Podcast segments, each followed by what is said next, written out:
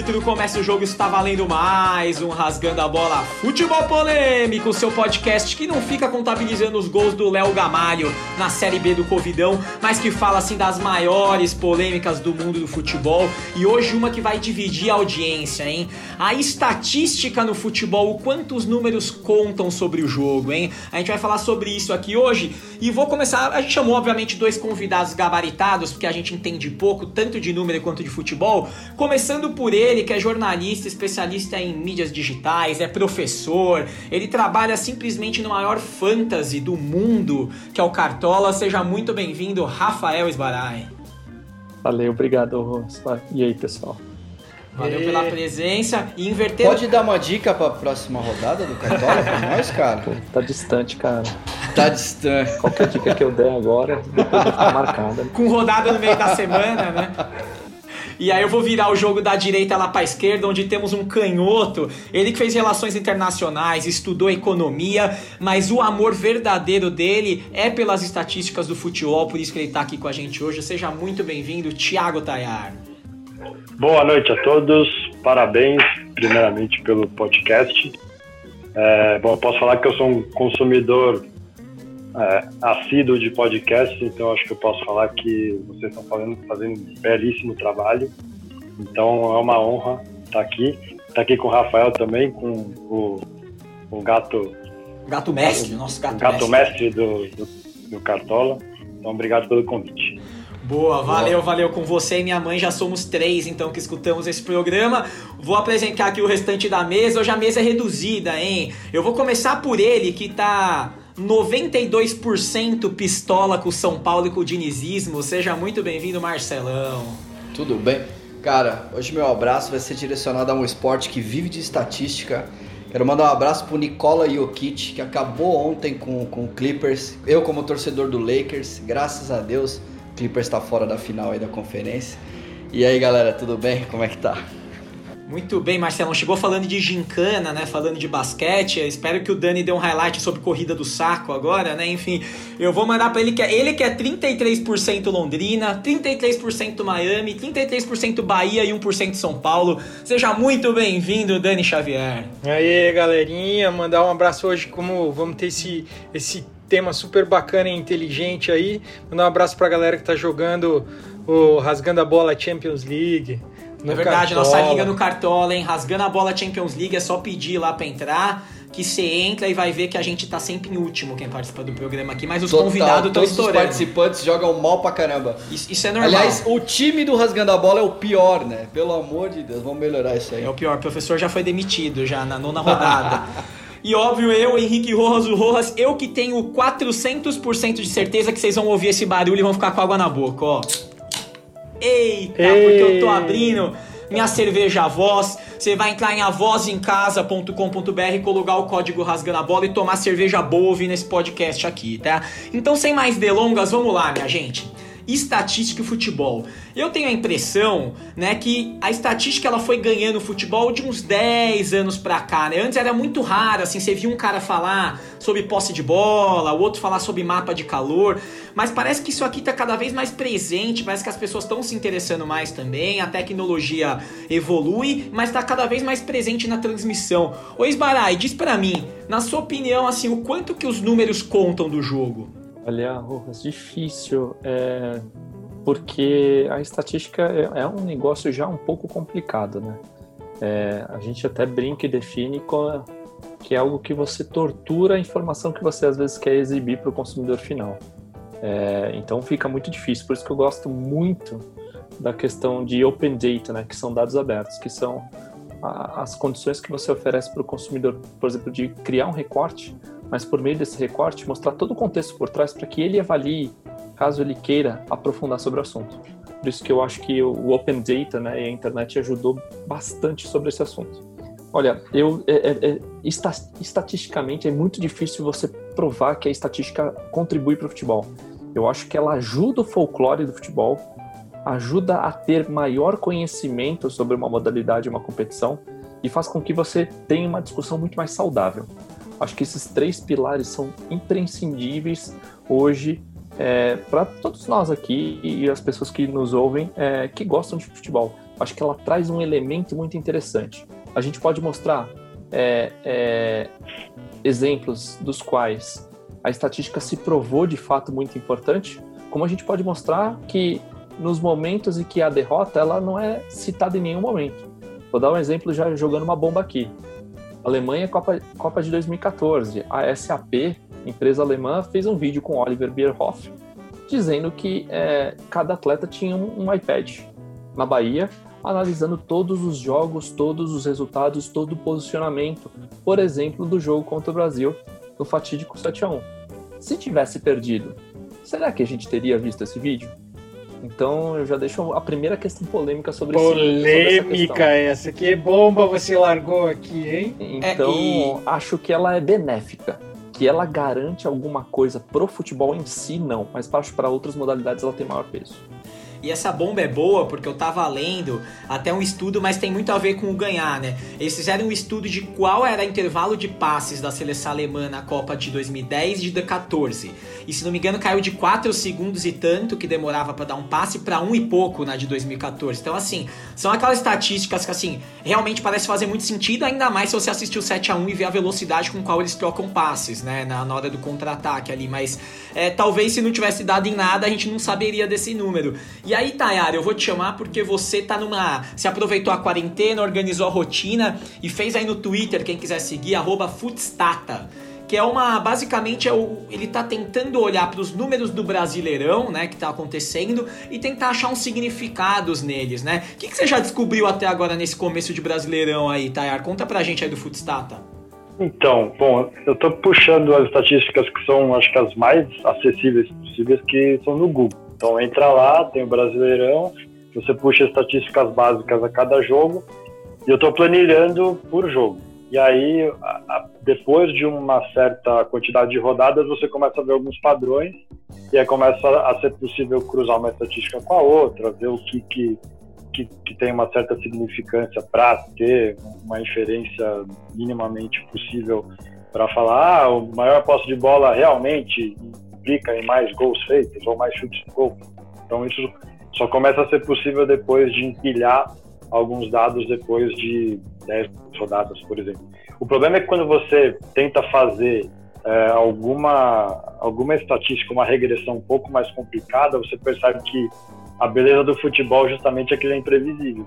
Então, às vezes, você, você vai com uma hipótese para ser provada naquele dado e ele aponta para um, eu não vou falar que ele aponta para outro lado, mas a significância estatística não está lá. Você pode até falar que uma coisa positivamente correlacionada com a outra, mas é, estatisticamente não é significante. Então você ou precisa de mais dados para empilhar, ou vai olhar para outras variáveis. Então eu estou tentando pelo menos formatar tudo isso para talvez no final do campeonato ter alguma coisa um pouco mais conclusiva. Essa é a ideia, mais ou menos. É muito bom você ter falado isso, porque quando a gente foi entrar nesse tema, o primeiro jogo que veio na minha cabeça, e talvez esteja ainda na cabeça de vocês, porque ele é de 2012, foi aquele Barcelona e Chelsea no Camp Nou pela Champions, que, que o Chelsea ganha de 2 a 0 e passa de fase, né? O Barcelona é eliminado. Mas na minha cabeça tinha sido um massacre tão grande do Barcelona que eu fui caçar as estatísticas desse jogo. E olha Pepe aí. Pepe Mourinho? Exato, Parking the Bus. Parking the Bus.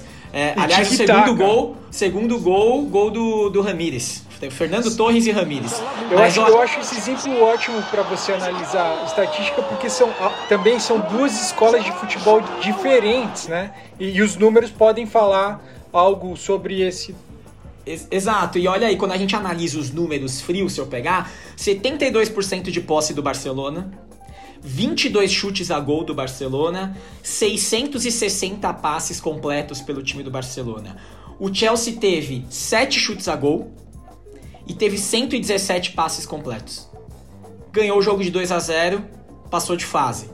E aí, Só o tricolor Mar... troca mais passes que isso. E aí, Marcelão, com o dinizismo, obviamente. Mas aí, Marcelão, eu vou te chamar por quê? Porque você deve lembrar. O segundo jogo que eu lembrei na minha cabeça é aquela final do Mundial de 2005 São Nossa. Paulo e Liverpool, que na minha cabeça tinha sido um massacre também da serra elétrica do Liverpool pra cima do São Paulo. Eu lembro o Rogério pegando tudo, eu lembro os gols em impedimento e tal. Mas aí na hora que eu fui olhar, a posse de bola nem é tão assustadora, tá? Nem tem tanta diferença de posse de bola, porque aquele time do Liverpool nem era um time de toque de bola, né? Ele Eu era acho um que era mais objetividade. Exatamente. O time de toque de bola da época é quem fez aquela final incrível com aquele time, que foi o Milan, né? Que foi aquele 3 a 3 maravilhoso lá na Turquia e tal. Mas aí na hora que você olha, o Liverpool deu 21 chutes a gol contra 4 do São Paulo e o, o Liverpool teve 17 impedimentos. Então assim, é, o São Paulo não teve. E o São Paulo ganhou de 1x0 gol do Mineiro. Como é que esse jogo é na sua cabeça, Marcelão? Eu falando de estatística agora, como você lembra dele como torcedor, assim? Eu lembro até o, o passe do nosso grandioso Chulapa pro Mineiro. E de lá não lembro mais nada porque eu fiquei tão nervoso, eu gritava. E pra mim toda hora era ataque do Liverpool. Cara, é, assim, foi muito complicado. Foi, acho que foi o pior jogo de, de Mundial, assim, do, do São Paulo que eu vi. É, porque os caras vinham pro ataque toda hora e vinham pro ataque toda hora e, vinham- e a gente só dava, a gente não tentava compor, né, o meio-campo pra tentar, sei lá, segurar a bola um pouquinho ali pra tentar armar um, um ataque. Foi, foi meio que no desespero, enfim, tanto que o Rogério foi o melhor jogador em campo.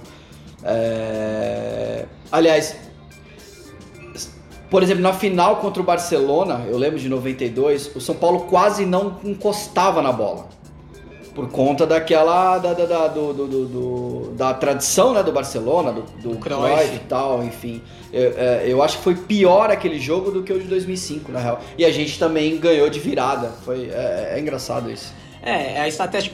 E Dani, eu queria te chamar agora porque você, como flamenguista, ano passado você viveu, viveu o encontro da estatística com o resultado. Por quê? Porque o Flamengo ganhou tudo. Né, ganhou tudo ano passado, né, no futebol brasileiro sul-americano. E se a gente olhar os números, as coisas faziam sentido. Então você vai ver o Gabigol sendo artilheiro, você vai ver o Bruno Henrique dando muita assistência, você vai ver o Flamengo tomando pouco gol, mas tem coisa que os números não mostram. Ou os principais números não mostram. Por exemplo, a segurança defensiva do Felipe Luiz é difícil ver em número. Você até pode ver em roubada de bola dele, mas nem sempre tá traduzido ali. Como é que foi pra você que teve uma experiência tão recente torcer por esse Flamengo que empilhava estatística e título junto? Que é difícil ter esse encontro, mas aconteceu.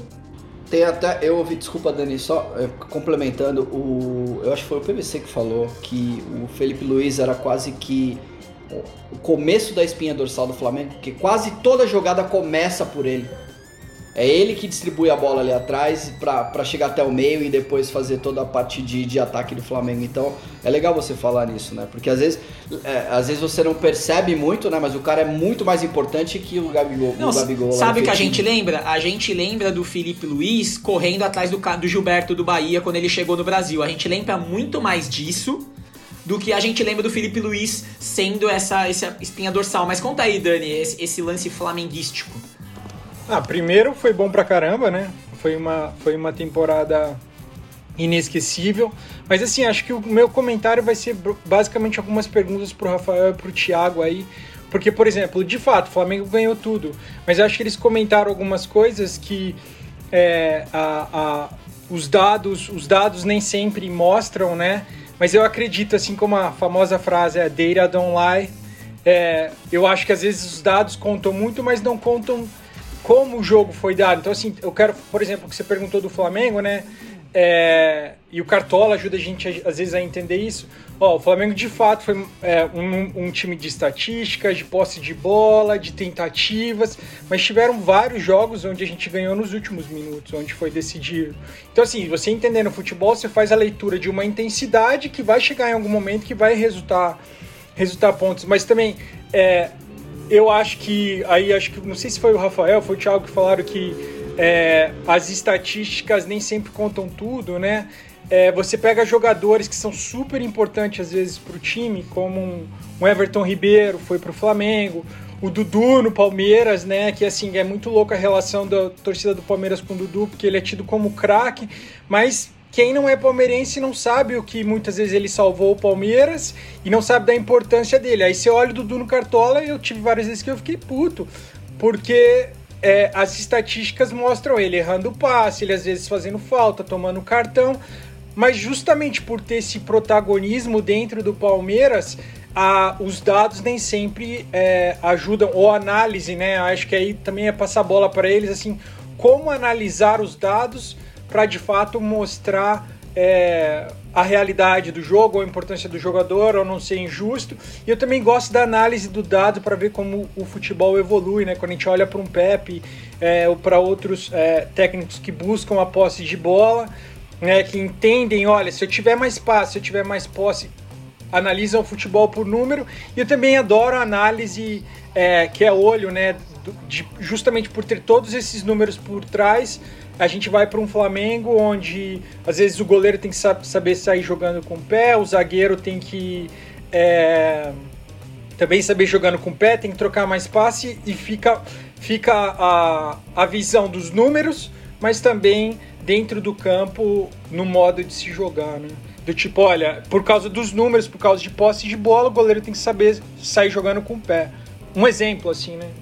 É, eu acho, até, até eu vou pedir pro Esbarai falar, porque eu acho que o Cartola é uma outra leitura, porque o Cartola é um jogo, é um game. O Cartola não é a estatística do futebol real. Ela é a estatística do game. Obviamente você tem que ter um padrão dentro do jogo, né, Esbarai? Então, assim, o que, que vale mais aqui?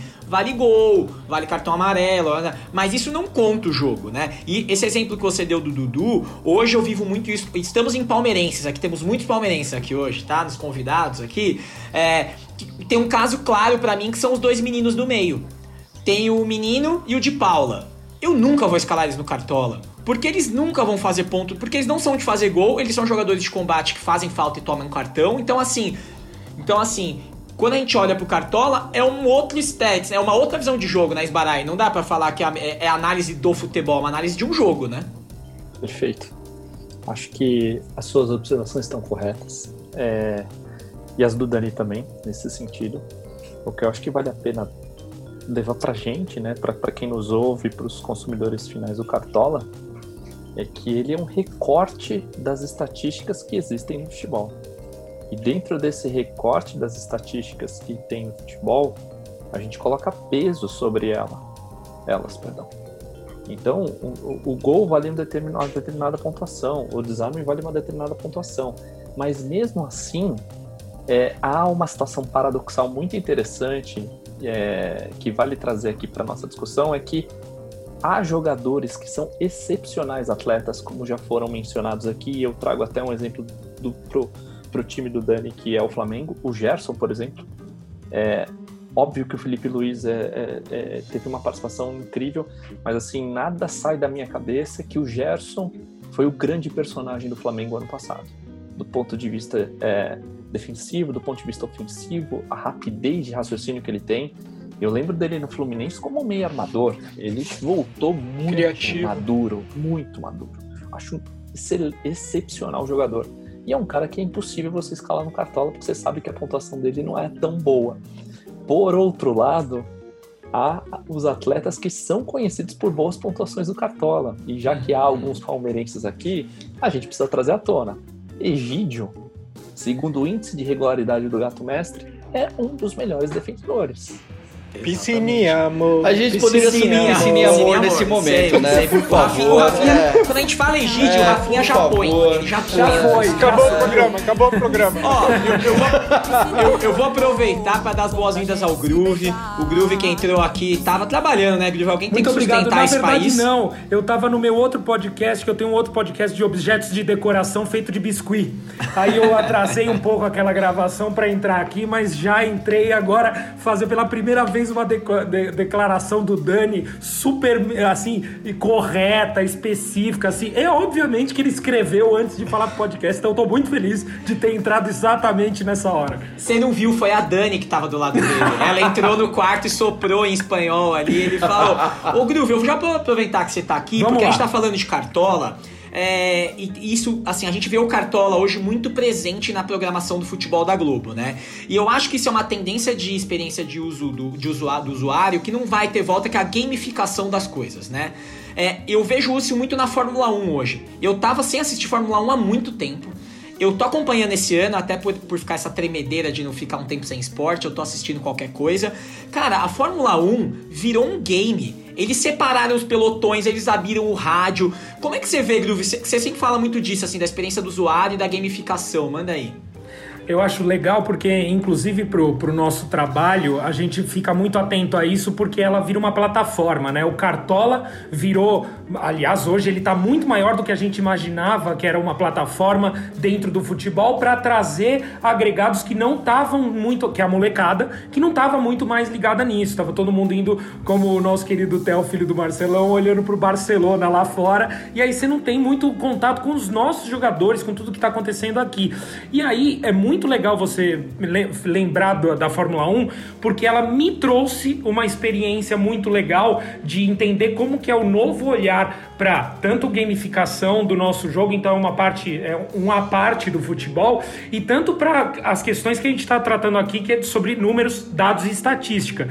Os aplicativos há três, de, de três anos para cá, que foram criados pela Fórmula 1 e pela F1 mesmo, foram, foi criado por eles, não é um terceiro que estava fazendo, tipo a Globo, fazendo, é como se a CBF tivesse criado um, um aplicativo é de uma magnitude fantástica. É algo que eu nunca vi uma tecnologia, tantos dados serem dados para o consumidor live. Então, cê, assim, é, é, maravilhoso. Você abre o, o, seu iPad ali do lado, o seu, o seu tablet, e tá acompanhando, ele te dá onde um, um, um, corredor tá, em outro lugar que não tá aparecendo na transmissão, todos os dados dele, o que ele falou pro jogador. Você abre o rádio do cara pelo app. Então, assim, acho que o, o que mais trouxe de legal, tanto que nesse exemplo da Fórmula 1 quanto ao Cartola, é agregar quem tava fora, então é trazer muito mais gente. E assim, a bem da verdade, tá muito muito mais do caralho consumir. Muito mais do caralho. Porque se você diverte, você tem duas, três telas ao mesmo tempo e o, o consumo fica muito mais legal. É, eu adorei acho... isso que o Groove falou. Especialmente assim, eu já não sei nada de, de Fórmula 1. Eu sei que o Groove costumava e costuma assistir Fórmula 1 com o pai dele, que é um amante também.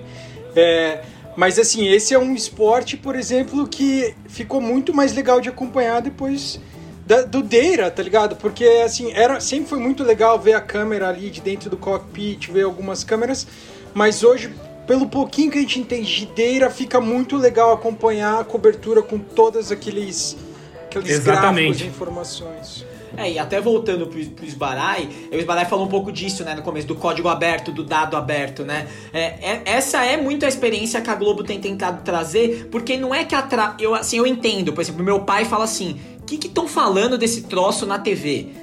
Ok, mas assim, se meu pai não quer saber daquilo, abaixa o volume, se não é a questão dele, entendeu? a questão é que você traz novas pessoas para dentro do, do da, da trans... São experiências diferentes que você tem, né, Esbarai? E aí depois a gente já vai passar a bola pro Tayara, ele pediu a vez é, a tecnologia ajudou muito nesse sentido. Então, eu acho que a tecnologia acompanhada dos dispositivos que nós temos e a conexão que nós temos, né? O Groove citou aí as questões relativas à Fórmula 1. A Amazon tem um serviço com a Amazon Web Service de a Fórmula 1 incrível. Incrível. De, de um universo de dados assim espetacular. E eles fazem uns cruzamentos de informações muito interessantes. E para nós, do ponto de vista né, de produto, compartilhar as APIs públicas, né? assim como faz Facebook, assim como faz Twitter, é, permite que várias outras coisas sejam concebidas por terceiros é, e a partir desse momento a gente consegue ver que o nosso ecossistema ajuda o próprio jogo. Então por isso que a questão dos dados públicos ela é, ela é muito interessante e ela precisa ser reforçada dentro desse ambiente. Perfeito. O Tayar, você, tinha pedido a vez aí, você. Eu vou tentar ver, amarrar é, Fórmula 1 com Cartola. É, eu sou um caso de. Eu sou um torcedor de futebol um pouco diferente, porque eu não, não sou aquele cara que acompanha a mesa redonda e fica conversando sobre escalações, que eu tenho uma memória horrível. A minha memória é boa pra Fórmula 1. Eu cresci com um pai que não gosta de futebol e gosta de Fórmula 1. Então eu e meu irmão, a gente cachaçava na Fórmula 1 desde cedo. A gente acorda sexta-feira para ver treino livre na Fórmula 1 toda semana. Então, é, o Cartola ele me chamou de volta para olhar para o futebol de uma forma um pouco mais, é, não sei disciplinada, mas um pouco mais de interesse além do jogo. Porque daí eu ficava, putz, vamos lá, vamos voltar para o Cartola, porque um ano fora, porque foi meio humilhante. Aí eu voltei, e aí, pô, vamos fazer direito. Então eu começava a pensar nas formas de, de escalar, isso, é, como foi falado aqui, tem um impacto de chamar a molecada, de chamar qualquer pessoa que tenha se desiludido um pouco, tá? Sei lá, meu time não ganha faz 50 anos, eu não vou mais acompanhar, vou acompanhar outro esporte. E, e aí tem um, um fio condutor que te chama para ver não, não só o time, o jogo do seu time, você vê a rodada inteira. Outro dia eu tava vendo o jogo do Santos porque eu escalei o Marinho e o cara ia salvar meu cartola. Então, é, nesse ponto, o cartola é, é, é, muito fácil e é muito claro. E, e como o Rafael comentou, é, ele não quer abraçar o mundo, ele quer colocar os pesos em algumas uh, estatísticas ofensivas, por exemplo, mas ele também te leva a pensar, pô, e agora? O meu time, esse cara aqui vai jogar fora, a defesa dele é horrível, eu coloco o goleiro porque ele tem mais chance de fazer cinco defesas boas ou eu não coloco porque ele vai tomar uma goleada e vai derrubar meu cartão? Então todo esse raciocínio, é, ele, ele, ele traz um, um interesse para não só para o jogo, mas para a rodada inteira. Você está ali olhando a rodada inteira. E para fechar, eu vou fazer só um comentário sobre o que, que os dados trazem.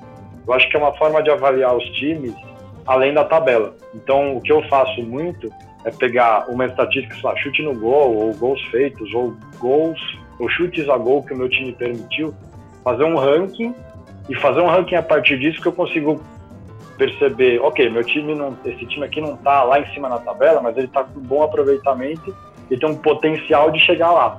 E aí o inverso também, um time que está lá, mas está fazendo hora extra já, porque está com estatísticas horríveis.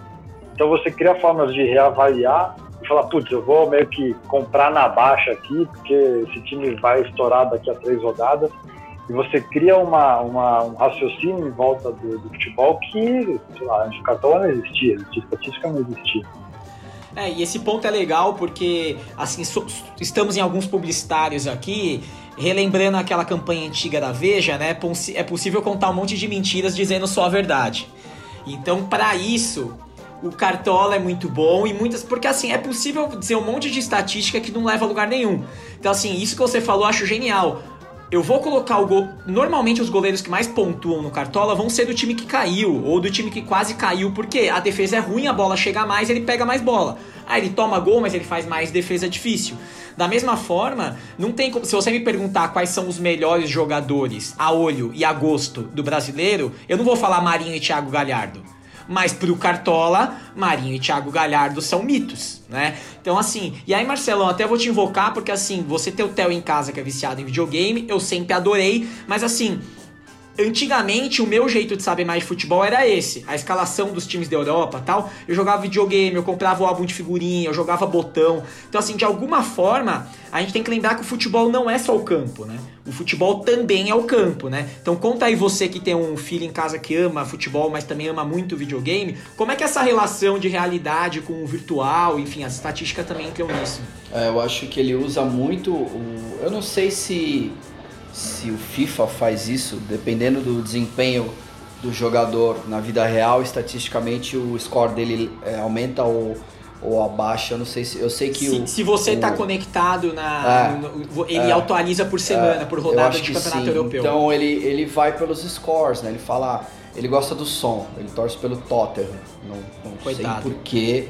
Ele é, caiu, São Paulino e Tottenham, é, a chance dele ver um título é muito pequena. E, enfim, ele até inclusive já falou, pô, pai, eu te, queria um dia, se a gente puder ter a oportunidade de assistir um jogo do Tottenham lá em Tottenham, né? Na, enfim, Torcedor leite com pera, né? É, Esse jogo uma, do Juventus. O maior então, estádio assim, da Europa. Pois é, ele, ele, ele, ele, ele vai pelo score, né? Ele sabe, ele, ele, ele, ele vê o, o campeonato, ele acompanha o campeonato por exemplo, ele agora começou a assistir muito jogo na TV. Então eu vejo na só que ele vê no quarto dele, eu vejo na sala, eu assisto aqui na sala ou no meu quarto e ele assiste no quarto dele. Mas ele também acompanha pela segunda tela dele, por estatística, pelo, pelo app, porque ele sabe uh, o jogador como tá indo, como tá indo o, os outros os outros times, enfim, tal. É uma coisa que eu não faço muito, porque a gente está ainda a gente é daquela geração que ainda vem da TV muito forte e tal, então eu acho que é um complemento, né? Ele usa o, o videogame é, é meio que um complemento para ele entender melhor como é que é o, comportador, o comportamento do futebol, o comportamento do time. Enfim, eu acho que, que é, é, nesse aspecto que ele, que ele usa. É, e tem uma outra coisa aí que também é gosto, né? Aí não tem o que falar. Tipo assim, eu tenho, tenho, eu até li uma, uma. O Tostão escreveu pra Folha, pô, o Tostão é old school, certo? E para mim é um baita comentarista. Escreve muito bem, lê bem futebol. Ele, ele escreveu um artigo que ele diz: é, os números são importantes mas quando eles ficam em excesso, eles distorcem o jogo. E assim, eu acho que é meio isso, sabe? Tipo assim, a gente olhando o jogo tem algumas impressões que se você olhasse só os números, eles não dizem. Até uma, uma estatística. Eu sou muito fã do. Eu vou pedir até pro Esbará e pro Tayar passarem referências. Sou muito fã do Opta Joe. No, é um, que é da Opta, né? Que é uma baita empresa global de estatística, de esporte, mas é, no Twitter eles têm muita coisa da Premier League. E, e eu vi uma vez um estudo dele que diziam assim: quando você tá no estádio e sai um escanteio pro seu time, você fica muito empolgado. Mas 0.022% dos escanteios viram gol. Então, assim, olha que doido. No ambiente do estádio, você fica maluco quando sai escanteio. Mas o seu time vai fazer um gol de escanteio a cada 10 rodadas em média, ou mais. Então, assim, é, é, essa lei, eu acho por isso que eu amo estatística. Não é porque eu não entendo. É, inclusive, eu, sou, eu odeio matemática, mas assim, eu acho que os números nos revelam algumas coisas que até são divertidas a gente pensar. Que traz o inverso do futebol, né, Esbaraia? Assim, pegando. É, se, você, se você puder falar outros perfis que você curte de estatística, manda ver aí. Eu amo o OptaJoe, eles trazem os números muito legais. Legal, esse é um tema bem interessante. Eu acho que tem muitas. Assim, a primeira recomendação para quem quer acompanhar isso de uma maneira um pouco mais profunda é o Twitter. Eu acho que ela é a rede, é, a plataforma que mais conversa é, e que mais trabalha com nicho entre todas as plataformas. E como a gente está falando de conteúdo, é a que melhor distribui conteúdo nesse quesito. É, tem muitos é, perfis ali para seguir. Esse cara que trabalha na Opta, que é uma das principais empresas de, de dados do mundo, talvez a principal junto com o Sports Radar. Então, é, são, é uma recomendação super valiosa. Mr. Chip, muito conhecido no Twitter, traz é, referências e conversa com vários outros é, perfis dentro desse meio. É, mas eu gosto de trazer um que me chama atenção, porque ele faz isso com todos os temas, já que eu de fato sou jornalista, que é o 538 e o Nate Silver. Nate Silver é, ficou conhecido muito é, por suas colunas no New York Times e ele conseguiu cravar com muita precisão uma vitória de Barack Obama nas eleições americanas. O público americano gosta muito de dados, né? Desde então ele virou um astro dos dados, é, conseguiu um projeto exclusivo para ele que se chama 538, é, que está ancorado debaixo da ESPN e hoje está é, com a rede ABC. Ele tem ele, ele tem um site que tem a editoria de esportes, mas tem várias outras. Recomendo para quem gosta de acompanhar política. Tem informações relativas às eleições americanas muito interessantes, em que ele faz projeções. E no quesito esporte, e aí fica uma dica para todos nós, é, ele tem projeções de resultados e de é, classificação de quem vai ser campeão. Exemplo, há 10 dias, a projeção do Nate Silver, baseada nas oito primeiras rodadas, sete primeiras rodadas do brasileiro, era que Palmeiras seria campeão. E a Deus, cada Deus, rodada Deus. ele muda essa projeção. Óbvio, baseado nos dados, ele tem, ele tem informações. Baseado nos empates do Palmeiras, também, também, que são abundantes. baseado no número de derrotas que não tem até então. Mas ele tem, ele tem o Soccer Power Index, né, que é um, um produto de dados do, do da ESPN, é, que é a, a, o, o, grande valor ali da ESPN baseado em dados, que ele não expõe isso para o público, como o Google não expõe o, o algoritmo para todos nós. E ele faz uma série de cálculos ali, e é óbvio que às vezes ele acerta, óbvio que às vezes ele erra. Eu gosto muito de trazer o 538 porque ele explica a ciência, ele explica o dado, e ele explica muito bem fundamentado. E várias competições, então tem Premier League, tem Campeonato Brasileiro, para todos nós aqui, para quem nos ouve, eu recomendaria ele do ponto de vista para você conhecer o mundo dos dados, porque o mundo dos dados vai muito além do esporte e é muito fascinante acompanhar isso. Animal, animal. E você, Tayara, alguma recomendação? Eu sei que depois dessa aí eu não tenho nem roupa para competir com essas Não, eu tava com medo que ele fosse falar minha sugestão. Né? A sua roupa Jojo todinho já veio falar qualquer coisa. Não, eu, inclusive, logo depois que eu criei o Footstata, você vai é, se cercando de, de perfis do Twitter.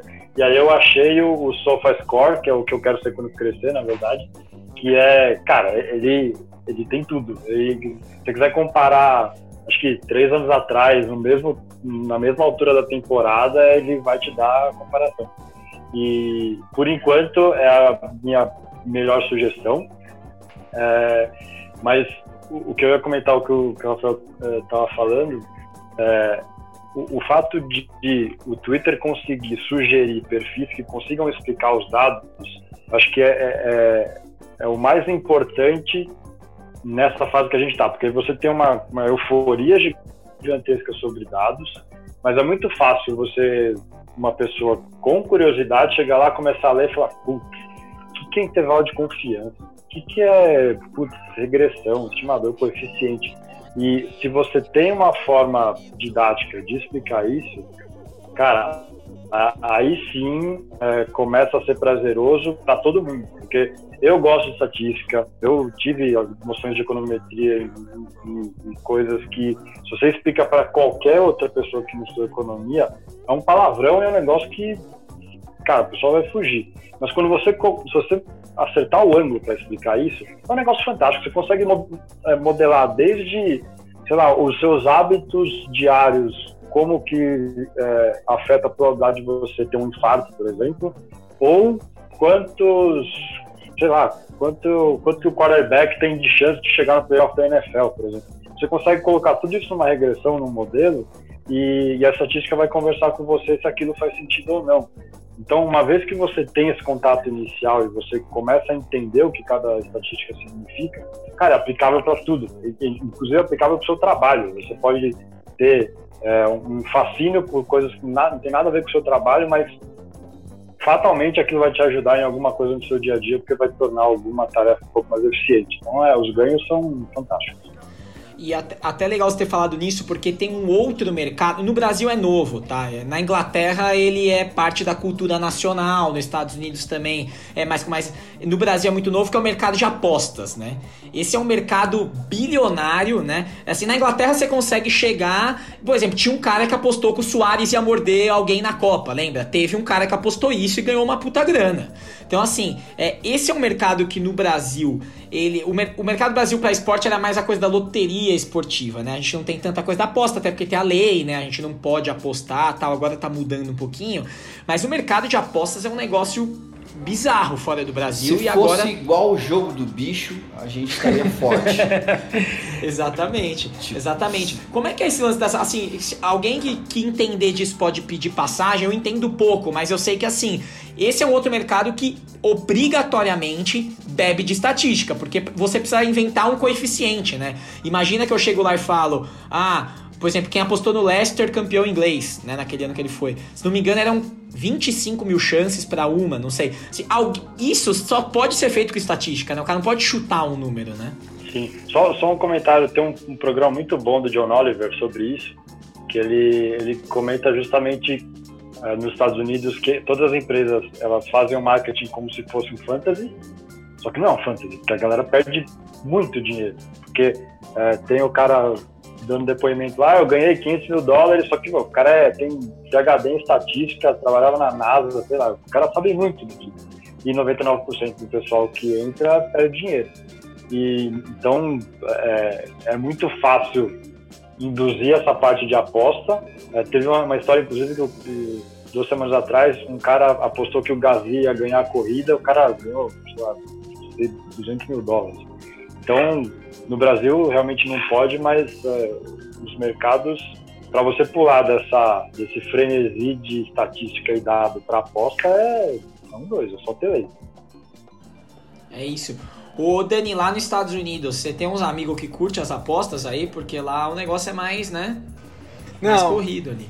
É, esse daí, assim, acho que aqui quase todo mundo faz aposta é, em algum tipo de esporte, né? Não só no futebol, mas futebol americano, basquete. E é legal ver eles, ver eles conversando, mas assim, é, quando, quando, a gente, tá, quando você estava falando isso, eu me lembro de ver a, a, quando eu trabalhava no restaurante, trabalhei de garçom um tempo no restaurante, e tinha uns dias que chegavam a, o torcedor americano com outro perfil, com um jornal muito grande sabe, assim, com várias páginas, cadernos.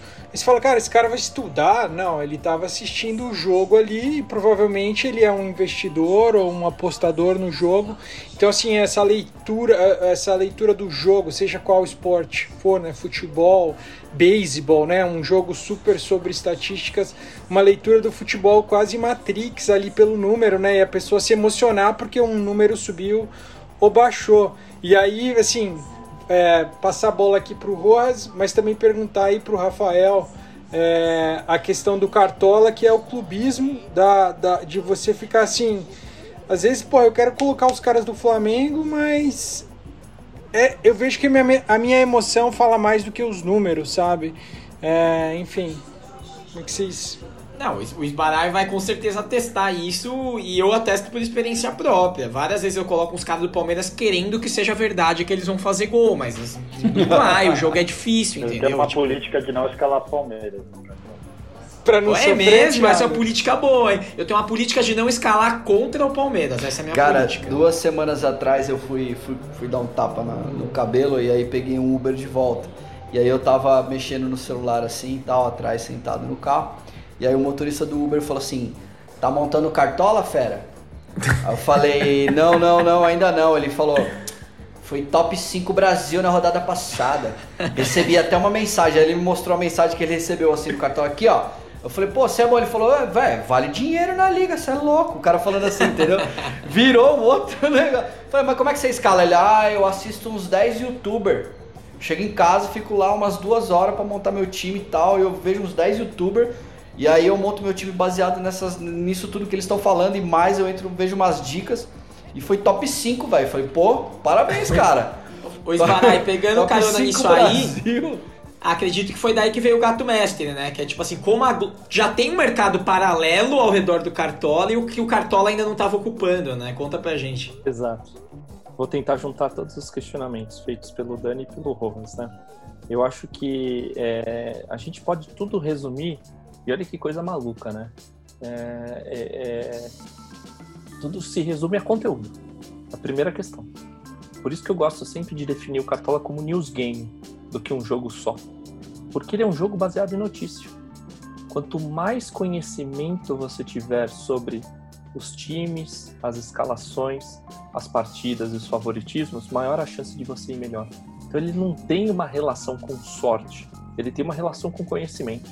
Acho que esse é o primeiro grande atributo que permite que, por exemplo, a gente assista mais jogos da NFL, mais provas da Fórmula 1, mais jogos do Cartola, como mais jogos do Brasileirão, perdão, como o Thiago havia mencionado, né? Eu já me parei aqui, agora que eu voltei de fato do Cartola, eu, eu, eu, percebi que eu tô muito viciado, não tô pouco. Eu tô assistindo todos os jogos dos jogadores que eu escolhi. E assim, eu não tava assim, e, era, e é meu trabalho, sabe? E ao mesmo tempo que é prazeroso, de repente você fica muito dentro do negócio. Isso é meio impressionante. Então, eu acho que o, o Cartola se aproxima do Netflix dentro desse, desse, desse universo, que é assim, você precisa fazer parte, você tem que se sentir pertencente. Porque se você não viu uma série que seus amigos estão comentando, você está fora do grupo. E o Cartola acontece exatamente a mesma coisa.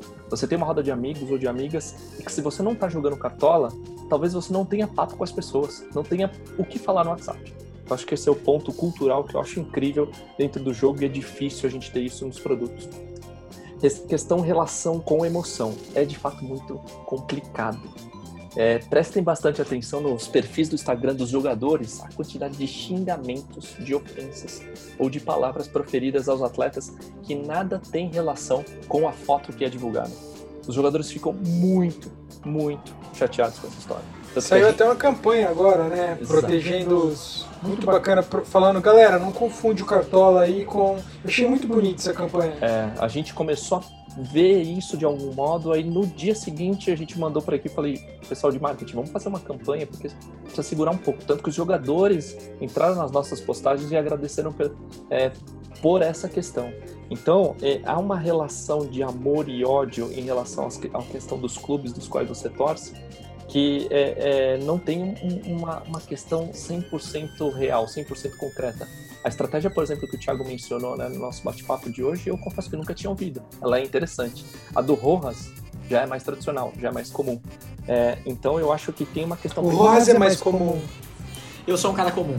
É, eu sou um cara que permeia no, no território comum. eu sou o cara que lê jornal de manhã e toma café, entendeu? Eu sou o cara comum. Vai depender muito da estratégia de cada, de cada usuário e isso também vai depender muito do, do conhecimento que você tem dentro de campo. É, então, o caso do top 5 é, mencionado pelo Marcelo, pô, fiquei surpreso, porque assim, eu confesso que conheço poucas pessoas e olha que eu tenho 5 anos de Globo, que pelo menos ficaram entre os 50 primeiros. O cara foi muito bem. Ele mostrou, ele mostrou a mensagem, né? Eu nem sabia que o aplicativo manda mensagem pra você quando você entra como top 5. Ele mostrou lá a mensagem.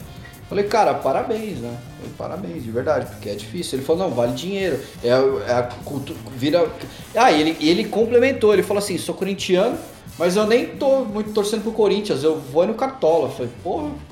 É, é, é, é uma inversão, né, cara? Não é uma inversão, é um outro jeito de consumir o futebol É, sem o total. sofrimento, talvez, né? Porque, Total. puta, realmente não é uma boa fase pra se torcer para o Corinthians no momento. E aí, para fazer só a conexão e deixar, é, para finalizar sobre a última questão que você fez, o Gato Mestre chegou justamente para suprir essa necessidade. A gente identificou um problema, né? E não é um problema do ponto de vista negativo, é um problema para a gente resolver como solução, que é como fazer um conteúdo mais aprofundado para que as pessoas tomem as melhores decisões. Esse é o ponto importante. A gente não quer tomar as decisões para as pessoas. A gente quer trazer mais conhecimento para elas, para que por meio dessas informações elas escalem melhores times. E aí, desde o início desse ano, a gente tem o Gato Mestre, que é formado por um jornalista e três cientistas de dados. É, esses cientistas de dados eles mineram os dados o dia todo e começam a chegar em índices, começam a usar algoritmos para detectar previsibilidade, para entender qual jogador pode é, ir melhor numa determinada rodada e para que a gente não dê uma dica por completo para o usuário, para que o usuário monte o time, a gente cria vários índices. E aí cabe ao consumidor final ver esses índices e entender qual o potencial de cada atleta para a próxima rodada. O gato mestre é o fim do, do clubismo, né? É. Não, se vo... É que aí que tá. Sim. Pouquíssimas pessoas Cara, eu- eu fazem o que o Tayar faz. Eu, eu escalei o Marinho na rodada passada. Ele fez gol Contra o São São Paulo. Aí você Escalei.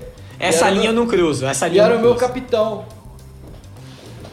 É, que também passa pela confiança que você tem na zaga do São Paulo. Também, Cara, aí você tá sendo frio e calculista. Não, nesse tá caso certo. eu confiava no Volpe, mas é outro, outro assunto. Mas não no Léo Pelé de zagueiro. Não, Agora, né, filho? Agora, vamos lá, minha gente, pra encerrar aqui, nós estamos chegando no fim. Não deu nem tempo de falar de um troço que eu ia falar aqui, mas fica de recomendação pra galera que ainda não leu nem viu, que é o Moneyball, né? O clássico já. De, esp- é, é de beisebol, né? É o beisebol linkar como montar um time com orçamento mais baixo, olhando pra score, né, etc. E que é uma história muito bonita, mas que também não é uma receita, né? Porque senão todo mundo estaria fazendo isso hoje e estaria todo mundo sendo campeão por causa disso, né? É, é, é muito essa loucura dos dados. O que eu gostei aqui do papo é que não tem conclusão, né? É gosto. É gosto, né? Assim, eu, eu curto estatística até um ponto. Meu pai não gosta de nada de estatística. Tem outro cara que vai ler tudo de estatística. E é o jeito de consumir o futebol que é diferente, né? Assim, é o, tem hora que você vai com o coração, tem hora que você vai com o cérebro. Acho que é por isso até que a gente falou muito de cartola aqui dentro, porque no fim das contas é, a gente entrou pra falar de estatística e talvez a estatística no futebol se revele desse jeito no nosso dia a dia, né? Através do cartola. Mas tem 200 jeitos, tem o mapa de calor, hoje a gente sabe, os caras usam todos aqueles tops que tem o chip, que diz quanto o cara correu, isso ajuda o médico, isso ajuda o fisiologista. Então, assim, é, é muito sobre, sobre dados e sobre tecnologia, o avanço da tecnologia, né? Ô, Então, Rojas, manda. esse é um assunto tão legal e em cima do que você tá falando, eu sinto que a gente já precisa fazer o, o segundo programa, a parte 2 desse, desse assunto, porque parece que a gente não falou metade do que poderia ter falado. É isso, vai, não, vai ter, vai ter. O eu, Esbarai e o Tayar agora já caíram aqui na nossa base de dados, já estão cucados, serão chamados novamente em breve. Mas é isso, agora já deu nosso tempo regulamentar, passamos até um pouquinho dos 45 aqui. Eu queria agradecer os convidados. Obrigado, Esbarai, por estar aqui com a gente. A gente falou muito de cartola, trazer o conhecimento, as referências. Obrigado, cara. Porras, obrigado, obrigado pelo papo, foi excelente. É, acho que tem bastante coisa aqui que a gente consegue acrescentar para quem nos ouve e concordo muito com o Dani. Eu acho que são é, quase é quase uma edição especial, assim, são vários programas para falar sobre esse assunto e um prazer debater isso com vocês. Contem comigo aí. Muito obrigado. Agradecendo também, Tayar. Obrigado. Você, você, na verdade, você foi a inspiração para esse programa acontecer, porque você veio falar para mim do Footstata, falou que tava ouvindo Rasgando a Bola, falou, cara, eu tô muito maluco por essa coisa de número e de futebol, fiquei meio doido por isso, e aí nasceu o programa. Então eu te agradeço duplamente pela participação e pela inspiração aí. Obrigado pelo convite, eu tava um pouco, acho que, órfão, é que eu comecei a levantar um monte de dados, tava meio angustiado e e se comentar com você sobre o que eu estava ouvindo nos outros episódios. Aliás, parabéns. É, eu, falar de novo, eu, eu ouço muito podcast, eu estou até tentando reduzir um pouco. E, então, vocês estão fazendo um trabalho fantástico. É, acho que eu, eu ouvi seis episódios, um melhor que o outro. Valeu. Mesmo, e obrigado pelo convite. Valeu. Valeu, Tayar. Obrigado. Valeu, Thiago. Dani, obrigado aí, hein? Hoje você conseguiu participar com a gente. Hoje quem não tá com a gente é o Rafinha. Um beijo pro Rafa, que hoje não pôde entrar por, por compromissos pessoais. Mas obrigado, Dani, de ter arrumado um tempinho nessa sua Londrina ensolarada para falar com a gente. Que nada, assunto bom, convidado bom. É um prazer estar aqui com vocês. Agradecer aí, Thiago e o Rafa, é, pela participação hoje. Muito bom estar aqui com vocês. Groovy, Obrigado, você veio diretamente do outro compromisso pra cá, entrou no meio, mas participou. É assim que vai futebol. Você entrou no jogo e já jogou. Obrigado. É isso aí, tem que funcionar assim. A minha mão ainda tá suja dos biscuits que eu tava fazendo, mas estou muito feliz por ter pegado metade aí do episódio.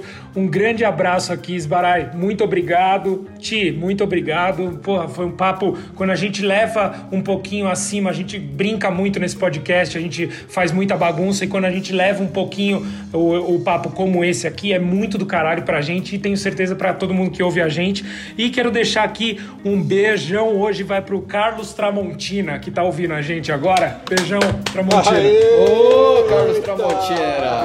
Ó, antes, antes de passar pro Marcelão, que sempre deixa a nossa música de fechamento, eu queria mandar um beijo verdadeiro para Maurício Manieri, que infartou essa semana. Ele é torcedor do Palmeiras, parece que já tá Ai. bem agora.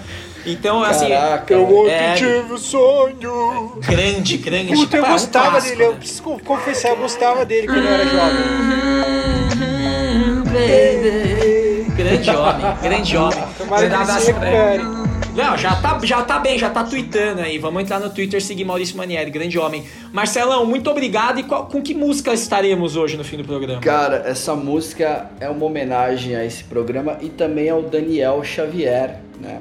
Eu vou falar só a primeira estrofe dela e depois eu dou o nome, mas eu acho que quem curte já vai entender.